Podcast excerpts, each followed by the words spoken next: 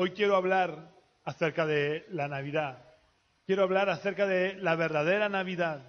Y como telón de fondo para el mensaje vamos a leer en Mateo capítulo 1, versículos 18 al 23, donde el evangelista, Mateo, o el autor del Evangelio de Mateo, nos relata lo que ocurrió el día de Navidad. Mateo capítulo 1, versículos 18 al 23. El nacimiento de Jesucristo fue así. Estando comprometida María, su madre, con José, antes de que vivieran juntos, se halló que había concebido del Espíritu Santo. José, su marido, como era justo y no quería infamarla, quiso dejarla secretamente. Pensando él en esto, un ángel del Señor se le apareció en sueños y le dijo, José, hijo de David, no temas recibir a María tu mujer, porque lo que en ella es engendrado del Espíritu Santo es dará a luz un hijo y le pondrás por nombre Jesús, porque él salvará a su pueblo de sus pecados. Todo esto aconteció para que se cumpliera lo que dijo el Señor por medio del profeta.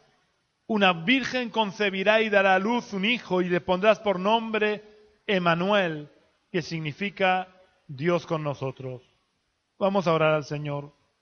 Señor y Padre Celestial, queremos darte las gracias por haberte encarnado, Señor.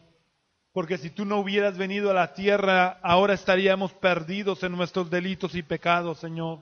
Y estamos agradecidos porque hemos podido ver tu luz, hemos podido conocerte, hemos podido tener un encuentro personal contigo.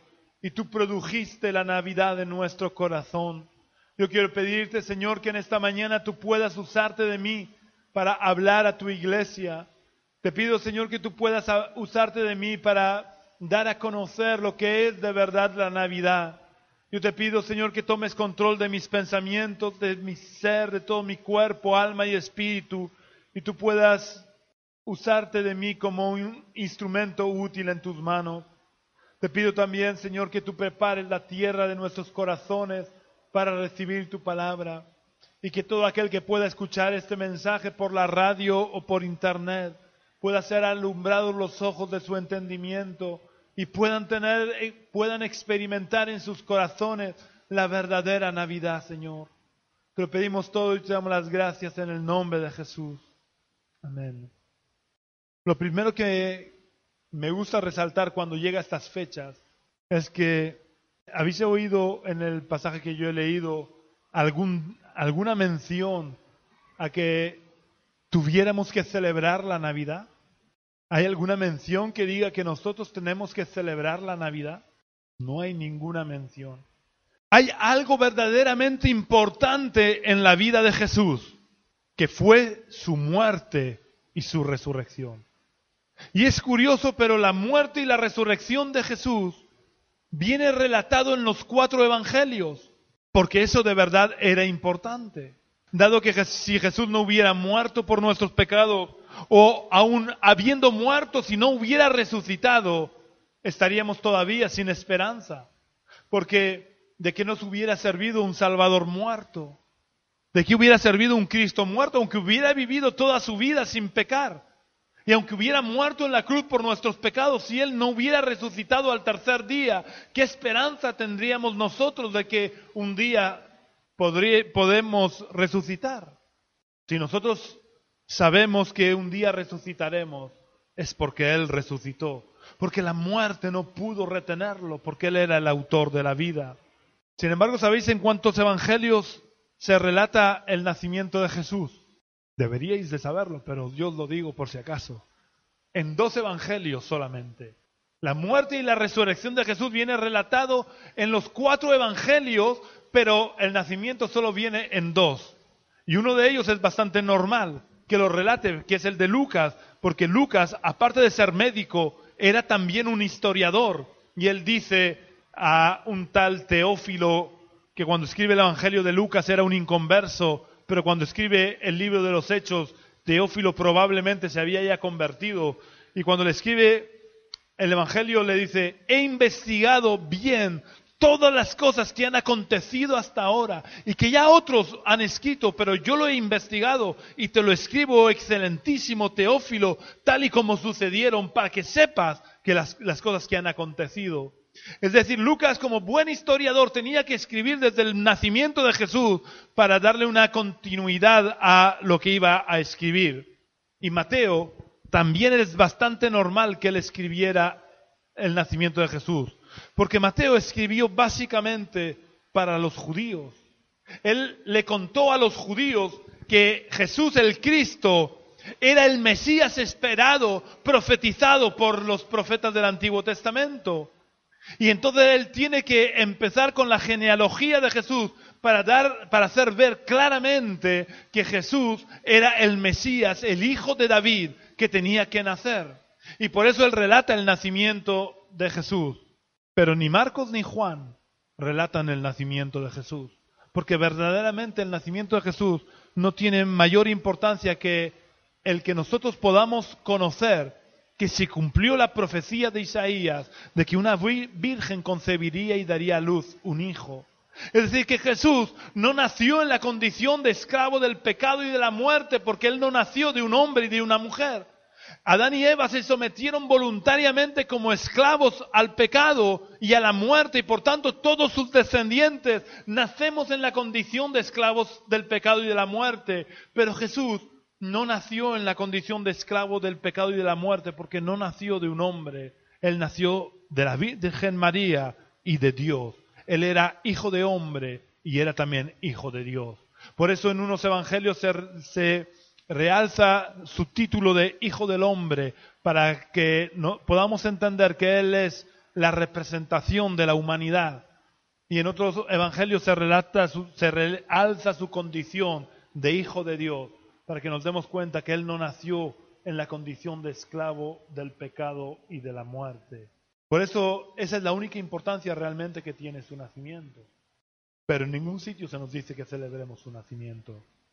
Jesús estando ya cercano a la muerte, Él estableció lo que acabamos de celebrar, estableció la Santa Cena.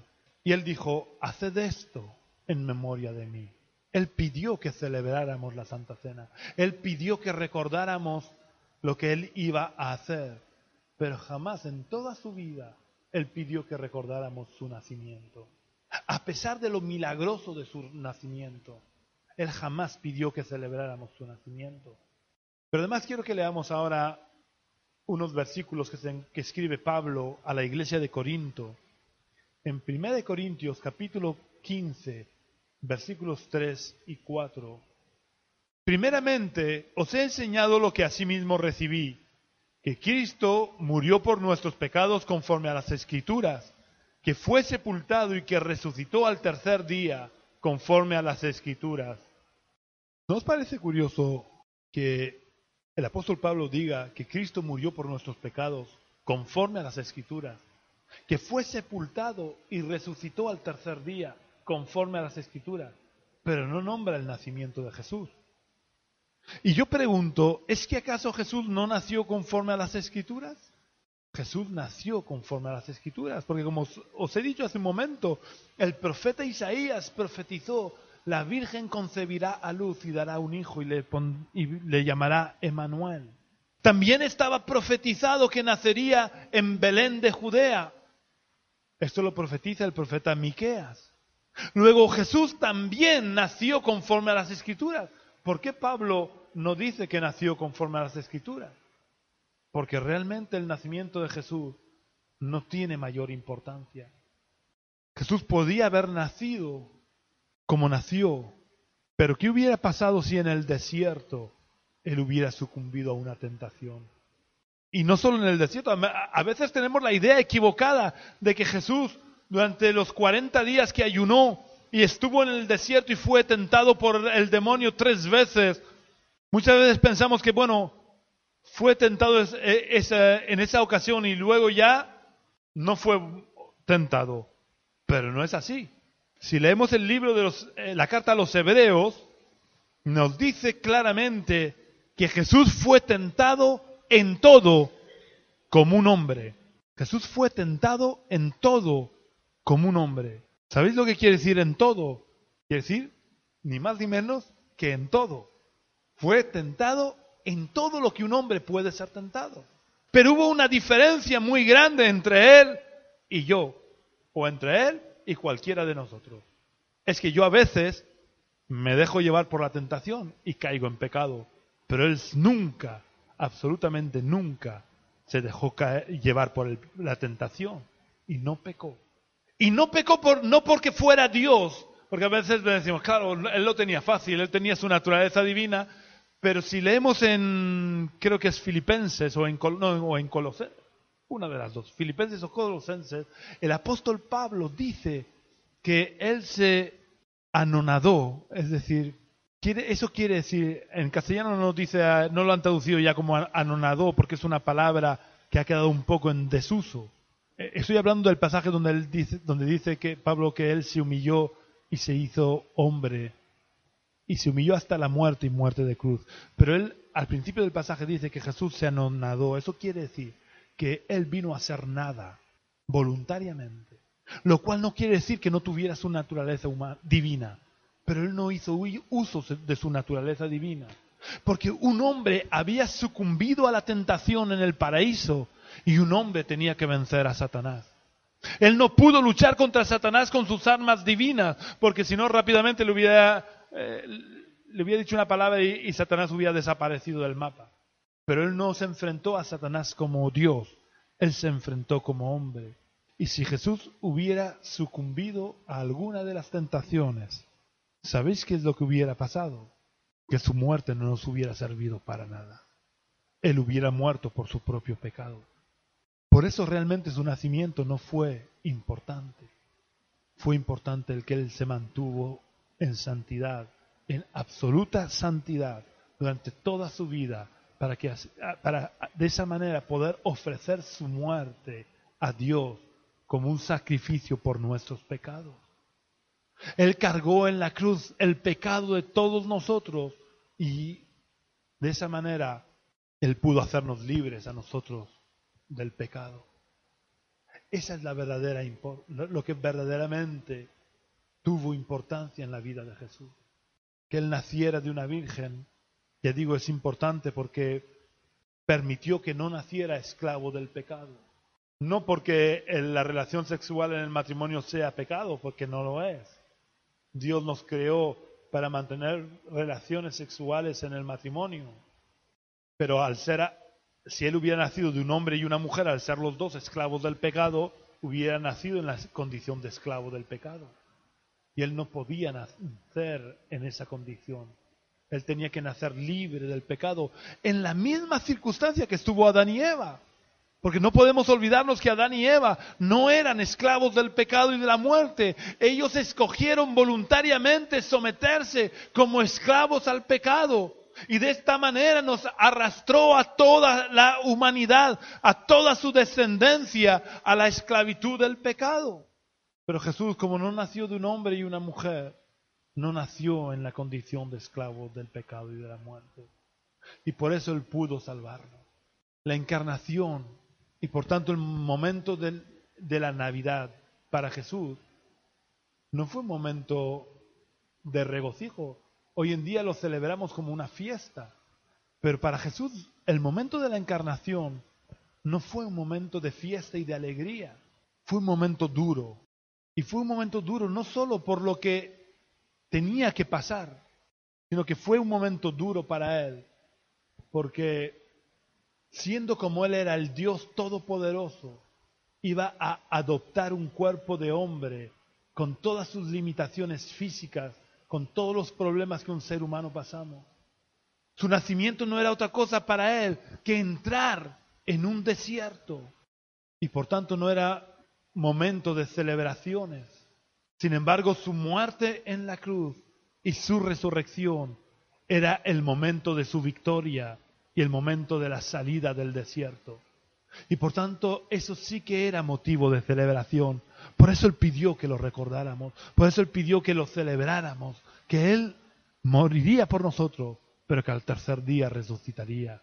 Porque el venir a la tierra es como el pueblo de Israel cuando salió de Egipto y entró en el desierto.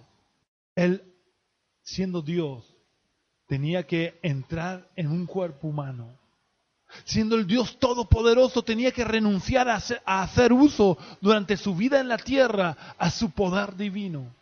Sin embargo, con la muerte y resurrección, Él estaba obteniendo la victoria y estaba entrando en la tierra prometida.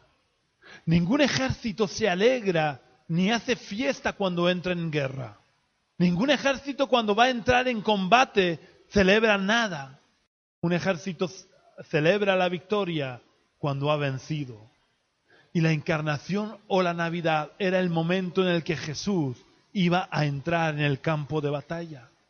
Así que no era momento de celebraciones, pero su muerte y su resurrección fue lo que le dio la victoria. Y eso sí que era un motivo de celebración.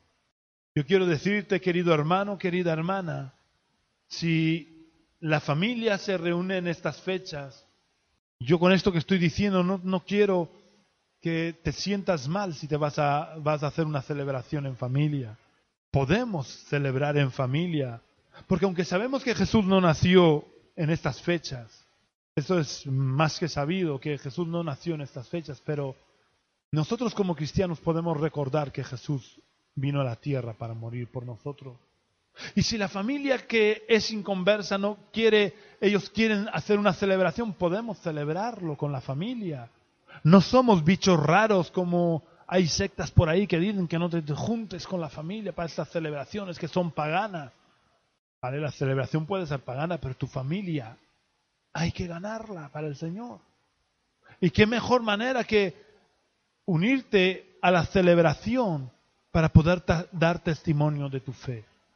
Pero no te unas a los excesos y a los abusos que comete la familia. Si la familia aprovecha estas fechas para beber alcohol hasta casi entrar en coma etílico, eso no te da derecho a ti de hacer lo mismo que ellos.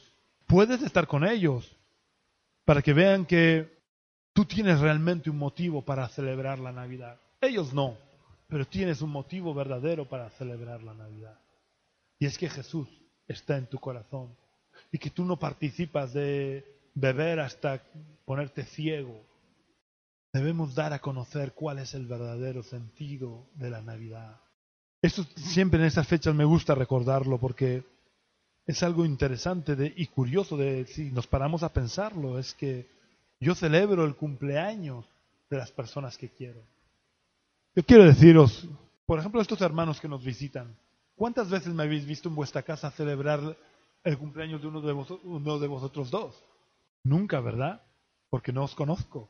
Porque no siento nada, vamos a ver, ahora que sé que sois cristianos y que sois hermanos, pues os amo con el amor del Señor, pero hasta ese momento, no, porque yo celebro, celebro el cumpleaños de las personas que amo. Celebro el cumpleaños de la mamá de Juani, de Juani, de mi hija, de, las personas que yo quiero. Ni siquiera de mi vecino que estoy todos los días puerta con puerta, celebro su cumpleaños. Y la Navidad no es otra cosa que celebrar el cumpleaños de Jesús. Daros cuenta si esto es absurdo. La gente que se pasa el año entero maldiciendo, blasfemando y hablando en contra de Dios están celebrando el cumpleaños de Jesús que es Dios hecho hombre. Pero nosotros debemos de aprovechar estas fechas para poder dar testimonio de que realmente nosotros los celebramos porque Él es alguien importante para nosotros. Él es nuestro Dios, es nuestro Señor, Él es nuestro Rey. En el Evangelio de Mateo también, unos capítulos más adelante del que he leído, en el capítulo 4, en el versículo 16, haciendo alusión a una profecía también, dice el verdadero sentido de la Navidad. Y yo quiero que lo leamos en Mateo capítulo 4 y versículo 16. El pueblo que habitaba en tinieblas vio gran luz, y a los que habitaban en región de sombra de muerte, luz les resplandeció. Este versículo explica el verdadero la verdadera importancia de la Navidad. Porque lo importante no es que Jesús hubiera nacido, lo importante es que nosotros que estábamos en tinieblas, la humanidad que estaba en tinieblas vio gran luz. Daros cuenta que desde Adán y Eva la tierra quedó sometida a las tinieblas, quedó sumida en una densa capa de oscuridad. Y solamente había una pequeña nación en medio de, todo el planeta Tierra, había una pequeña nación que de vez en cuando, porque no siempre, la mayor parte de su historia no lo fue así, pero de vez en cuando brilló y encendió una luz en la humanidad. Pero en el momento que Jesús dejó su trono en el cielo y vino a la tierra, la gran luz vino a la tierra. Y las tinieblas tuvieron que huir delante de la luz. Y nosotros que estábamos en región de sombra de muerte, aun estando en las sombras de la muerte, la luz nos resplandeció. Y al disiparse las tinieblas en las que vivíamos, pudimos conocer y ver la gloria de Dios. Y el Espíritu Santo pudo guiarnos al arrepentimiento para que fuéramos trasladados de las tinieblas a su luz admirable.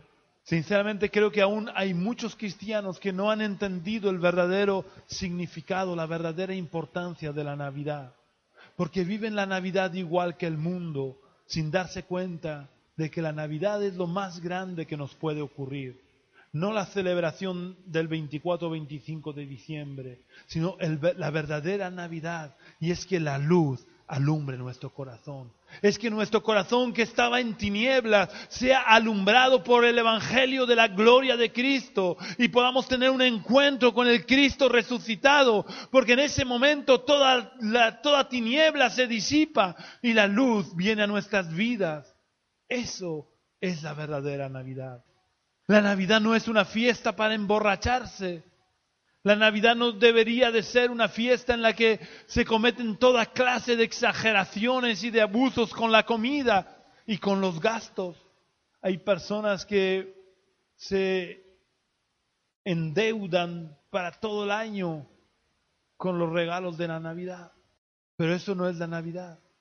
Daros cuenta que quien nació, Jesús, siendo el rey de reyes y señor de señores, nació en una cuadra y un pesebre fue su primera cuna. ¿Sabéis lo que es un pesebre? El lugar donde comen los animales. Esa fue su primera cuna. El que era rico se hizo pobre. El que habitaba en luz inaccesible vino a vivir en medio de las tinieblas para librarnos a nosotros de las tinieblas y que pudiéramos ver la luz. Jesús pudo haber nacido en un palacio, pero prefirió nacer en la pobreza y pasar los primeros momentos de su vida en medio de la más absoluta pobreza. En las estampas navideñas, ¿os habéis dado cuenta qué es lo que se suele ver?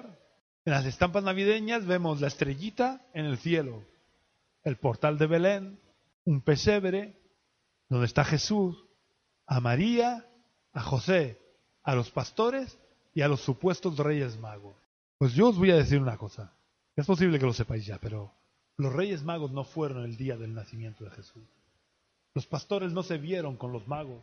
En primer lugar, los magos no eran magos, eran sabios que estudiaban los astros. Lo que pasa es que en aquella época cualquiera que se dedicaba a estudiar un poco enseguida lo decían que era un mago. Daros cuenta que a David, a Daniel, perdón, al profeta Daniel, lo hicieron jefe de los magos de Babilonia. Y yo os puedo asegurar que Daniel no practicaba la magia. Daniel era temeroso de Dios y no practicaba la magia. Pero como él era sabio, se halló en él más sabiduría que en cualquier otro de los sabios de su tiempo.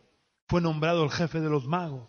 Pero además, si leéis toda la, la visita de los magos, cuando Herodes investiga a ver cuándo han visto la estrella. Ellos dicen, hace dos años vimos la estrella en el oriente. Hace dos años. Es decir, Jesús era ya un niño de dos años. Pero además, si leéis la visita de los magos a Belén, os daréis cuenta que entraron en una casa, no en una cuadra. Entraron en una casa donde habitaba María, José y Jesús. Ellos no fueron al pesebre. Al pesebre solo fueron los pastores. Ellos sí fueron el día de la Nochebuena, pero los magos no.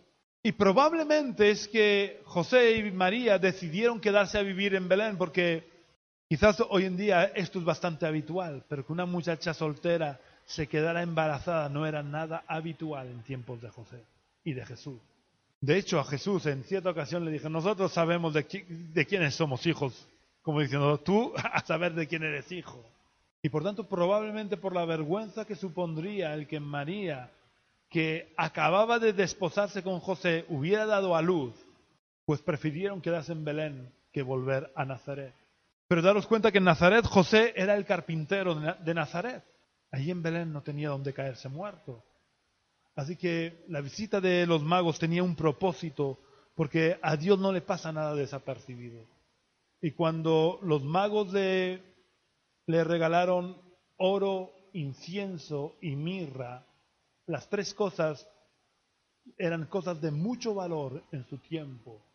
Probablemente con ese, con ese oro, ese incienso y esa mirra le permitió vivir hasta que, hasta que se tuvieron que huir a, Egipto y luego regresaron a Nazaret, porque ya había pasado, habían pasado años y ya el pueblo se habría olvidado un poco de lo que había ocurrido.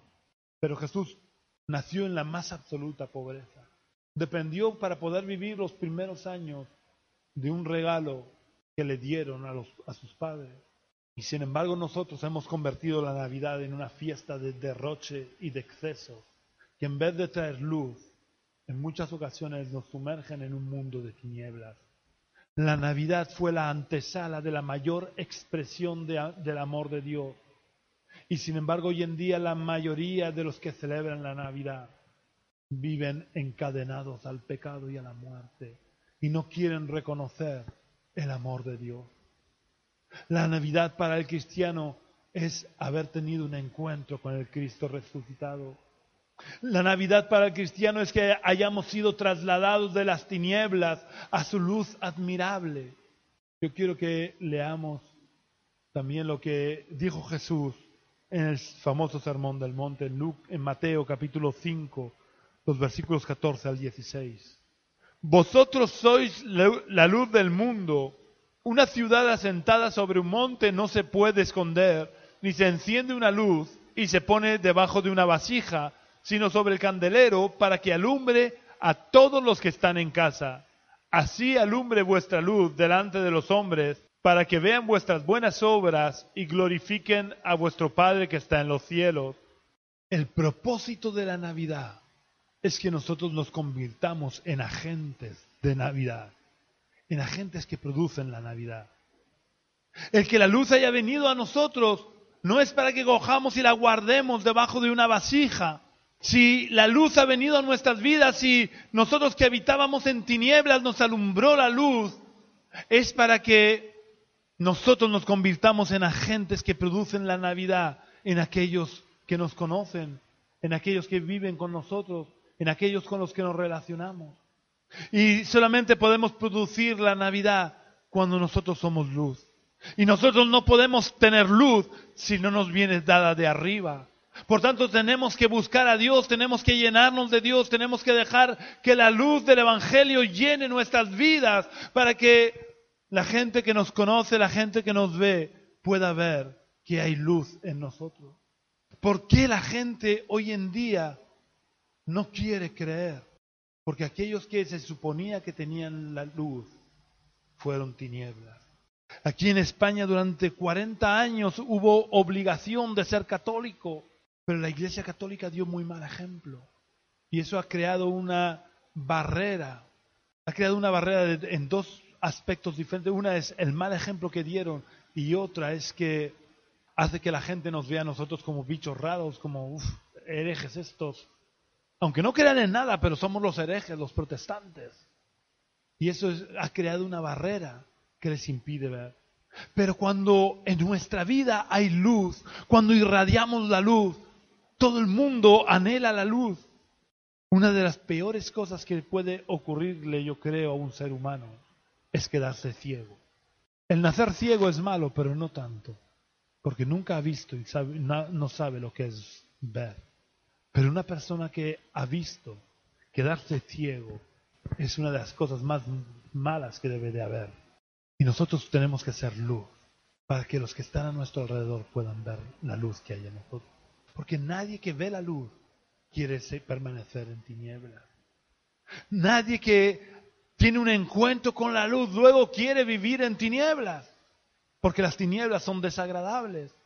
Uno va chocándose contra todos y no puede ver. Pero ¿cómo creerán si no hay quien les predique? Y no hay mejor predicación que nuestro ejemplo, que el que puedan ver la luz. Hay un dicho que dice que nuestra vida, la forma en que vivimos, habla tan fuerte que no deja oír nuestras palabras. Si tú, estando fumando un cigarrillo, dices, no, es que el Evangelio te puede hacer libre, ¿qué va a pensar la persona? Pues vaya, si estés libre, me quedo como estoy. Pero si ven que hay luz en nuestra vida, si nosotros no hemos escondido nuestra luz debajo de una vasija, sino que se ve, anhelarán tener la luz. El apóstol Pablo no conoció a Jesús, aunque era contemporáneo de Jesús. Probablemente los años en los que vivió Jesús en, Galilea, en, en toda Palestina, probablemente Pablo estuvo viviendo en Tarso, donde había nacido. Pero Pablo era contemporáneo de Jesús y él vivió la Navidad sin conocer a Jesús. Él vivió la Navidad cuando iba camino de Damasco y tuvo un encuentro con el Cristo resucitado. Entonces todas las tinieblas que habían en su vida fueron disipadas y vio la luz. Una enorme luz lo rodeó físicamente, pero también espiritualmente. Y quedó transformado totalmente. Y luego decían, aquel que asolaba las iglesias ahora predica el, nombre de aquel que, que, antes perseguía. Él no se quedó encerrado en una, en una habitación. La luz que había recibido tuvo que compartirla. Y como os digo muchas veces también, el ciego que había nacido ciego y que Jesús sanó, no necesitó ir diciendo, Jesús es el Cristo porque el profeta Isaías profetizó en el, en el capítulo 53 de su libro que el Mesías había de morir. Él no necesitó decir, dar explicaciones de por qué Jesús era el Cristo. Él solo dijo, si este hombre es pecador, yo no lo sé. Pero una cosa sé, es que antes yo era ciego y ahora veo. Y eso es lo que el mundo necesita. No necesita tanto que le hables de la luz, sino que le muestres la luz que hay en ti. Y que esa luz pueda alumbrar y disipar las tinieblas de aquellos que te conocen. Si queremos celebrar la Navidad como cristianos, no lo hagamos como los incrédulos, que no tienen esperanza, y que lo celebran bebiendo y cometiendo todo tipo de excesos y abusos. Celebremos la Navidad con alegría, porque Jesús nació. Y para nosotros debe de ser un motivo de gozo el que Jesús nació, porque sabemos que nació con un plan, Él nació con un propósito. Él no fue fruto del azar, de las coyunturas sociopolíticas de su tiempo. Él vino en el momento preciso que Dios quería que viniera para cumplir el plan preciso que Dios quería que cumpliera. Y, eso debe de ser motivo de alegría para nosotros. Así que podemos celebrar la Navidad, pero recordemos lo que Pablo le escribió a Timoteo, que no se lo dice a Timoteo porque fuera a celebrar la Navidad. Además es curioso, ¿sabéis? Eh, el libro de los Hechos y las cartas de Pablo abarcan un tiempo hasta probablemente allá el año, cerca del año 70, por ahí más o menos. Y los últimos libros, el libro del Apocalipsis y las cartas de, de Juan, así como su Evangelio, están fechadas más o menos en el año 90, 98, por ahí. Es curioso que nunca en ningún versículo se nos diga que fulanito celebró o recordó que Jesús nació. Realmente la iglesia primitiva le dio una importancia cero al nacimiento de Jesús. Ellos celebraban la muerte y la resurrección de Jesús. Pero ya digo, el que nosotros queramos recordar que Jesús nació no, está, no es nada malo, no, no es pecado que yo recuerde que Jesús nació. Aun sabiendo, como digo, que se sabe que no nació en estas fechas, lo importante no son las fechas, lo importante es que Él vino, se encarnó, se hizo hombre por ti y por mí. Así que si lo queremos celebrar, bien celebrado está, pero celebrémoslo como Pablo le dice a Timoteo que debe de vivir. Y esto que vamos a leer es válido para la Navidad, y para los 364 días restantes del año. Vamos a leer en primera de Timoteo capítulo 6, versículos 6 al 8. Pero gran ganancia es la piedad acompañada de contentamiento, porque nada hemos traído a este mundo y sin duda nada podremos sacar. Así que teniendo sustento y abrigo, estemos ya satisfechos. Y el versículo 11 dice, pero tú, hombre de Dios, huye de estas cosas y sigue la justicia, la piedad, la fe, el amor, la paciencia, la mansedumbre. En estas fiestas como cualquier otro día del año, busquemos y crezcamos en la piedad y tengamos contentamiento con lo que el Señor nos da, sea mucho o sea poco. Porque teniendo, como dice el apóstol Pablo, sustento y abrigo, tenemos que estar satisfechos. Mientras tengamos sustento y abrigo, eso es lo verdaderamente importante. ¿Qué más necesitamos? Si tenemos para comer y tenemos para taparnos, para no pasar frío, realmente no necesitamos nada más. Porque si de verdad crecemos en la piedad y tenemos contentamiento y nos sentimos satisfechos teniendo abrigo y comida, si vienen tiempos de escasez, seguiremos fieles a Dios. No nos importará el pasar necesidades. Y cuando llegue la, la tribulación, cuando llegue la persecución, pues nos dará igual. Porque os voy a decir un secreto que es, supongo que lo sabéis, pero os voy a decir un secreto. Pasar de una situación eh, mala a una buena es fácil, pero pasar de una situación buena a una mala es difícil. Cuesta mucho. Por eso tenemos que contentarnos con lo que Dios nos permite tener, sea mucho o sea poco. Pablo decía, yo sé estar o sepa, sé padecer necesidad y tener abundancia. Me da igual, tanto si tengo mucho como si tengo poco. Y es verdad. El apóstol Pablo, la mayor parte de su ministerio lo pasó teniendo bastante escasez, dependiendo de que le enviaran ofrendas. Es verdad que cuando podía trabajar, él trabajaba para no ser una carga para la iglesia. Pero en aquella época que la iglesia estaba naciendo, a veces tuvo necesidad. Y por eso él dice, sepa, no me importa si padezco necesidad o si tengo suficiente. Lo importante es permanecer fieles a Dios. Y si hemos entendido realmente el sentido de la Navidad, tenemos que vivir todo el año como si fuera Navidad. Porque todo el año tenemos que manifestar el amor de Dios en nuestros corazones. Todos los días del año tenemos que tratar de socorrer en la medida de nuestras posibilidades a los necesitados. Todos los días del año tenemos que manifestarnos el amor los unos a los, hacia los otros. Es curioso, no sé si os habéis dado cuenta, pero ¿sabéis cuándo hay más anuncios de ONGs pidiendo dinero para los niños pobres de África? En Navidad. Porque supuestamente está el espíritu de la Navidad y hace que la gente se compadezca. Pero si somos cristianos nos tenemos que compadecer todos los días del año. Si de verdad somos cristianos y hemos experimentado el amor de Dios en nuestros corazones, debemos de amar a la familia todos los días del año. Tenemos que cuidar de nuestros seres queridos todos los días del año. No dejar a nuestros padres o, seres queridos ahí en, el asilo y acordarnos solamente el, el día de Navidad. ¿Sabéis? Una vez escuché un testimonio que decía que había un hombre anciano que todos los días iba a visitar a su esposa a un, geriátrico y una enfermera le preguntó un día, ¿usted cree que su mujer es consciente de que usted viene todos los días para estar con ella, para darle de comer, para cuidarle? Y el hombre le dijo, no, yo sé que ella no es consciente de que yo venga todos los días. La enfermera le dijo, entonces para qué viene? Porque viene a, todos los días a ver a su esposa. Y él dijo, porque aunque ella no sea consciente de quién soy, yo sí soy consciente de quién es ella. Ella había sido la mujer de su vida. Y nuestros seres queridos son nuestros seres queridos no un día en el año, son nuestros seres queridos todos los días del año.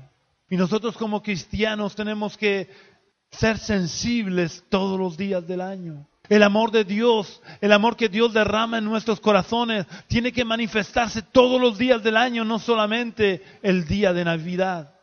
Dios quiere que cada uno de nosotros nos convirtamos en portadores de la Navidad todos los días del año. Que la luz de Cristo pueda alumbrar y disipar toda tiniebla todos los días del año. Jesús dijo que estaría con nosotros todos los días hasta el fin del mundo. Y si Él verdaderamente está en nosotros, nosotros tenemos que ser el resplandor de su gloria. Necesitamos de verdad dejar que la luz alumbre en nuestras vidas, que la luz pueda alumbrar a los que están a nuestro alrededor, que en estas fiestas, igual que cualquier otro día, podamos dar testimonio de nuestra fe. Que el Señor nos bendiga. Vamos a orar al Señor. Señor, queremos darte las gracias, Señor, por, por tu palabra. Gracias, Señor, porque en tu palabra tú nos revelas que el propósito por el cual tú viniste, Señor. En tu palabra, por tu palabra, sabemos que tú viniste, Señor, en cumplimiento de las profecías dadas acerca del Mesías. Viniste en el momento propicio, en el momento oportuno, en el momento que Dios quiso para poder morir en la cruz por nuestros pecados. Tú no viniste, Señor, por casualidad. Tú viniste con un plan y un propósito, el de salvarnos a cada uno de nosotros, Señor. Y te estamos agradecidos, Señor. Te estamos agradecidos por haber abierto los ojos de nuestro entendimiento y haber permitido que no fuéramos rebeldes a tu llamado. Yo te pido, Señor, que en estas fiestas y que a lo largo de todos los, todos los días del año seamos luces en medio de las tinieblas, seamos luces en nuestros vecindarios, Seamos luces en medio de nuestras familias. Seamos luces allí donde estemos, Señor. Oh Padre, ayúdanos a resplandecer con tu gloria, Señor. Oh Padre, queremos pedirte, Señor, que tú obres en nuestros corazones, que nos transformes, Señor, para que podamos de verdad ser luz, podamos ser la luz y la sal de este mundo, porque este mundo todavía anda en tinieblas por causa de que nosotros no hemos sido la luz que deberíamos de haber sido, Señor. Padre, conviértenos a ti y que no nos convirtamos nosotros a este mundo. En el nombre de Jesús. Amén. Si deseas conocer más acerca del amor de Dios hacia tu vida, si quieres saber mejor lo que Jesús hizo por ti en la cruz, o si necesitas consejería pastoral, toma boli y papel, porque te vamos a decir las tres maneras en que puedes contactar con nosotros. La primera y más importante, visitando la iglesia Génesis acudiendo a nuestras reuniones en Cartagena, en el barrio de los Dolores de Cartagena, en la calle Río Júcar número 19 bajo. Esta calle está a las espaldas del Colegio Nuestra Señora de los Dolores, situado al lado de donde se pone el mercadillo los jueves. Nuestra reunión principal es el domingo a las 11 de la mañana. Si quieres visitarnos, serás muy bienvenido. La segunda manera de contactar con nosotros es a través del teléfono llamando al número 607426127. Y la tercera es visitando nuestra página web iglesiagenesis.yindo.com. La repito deletreándola lentamente.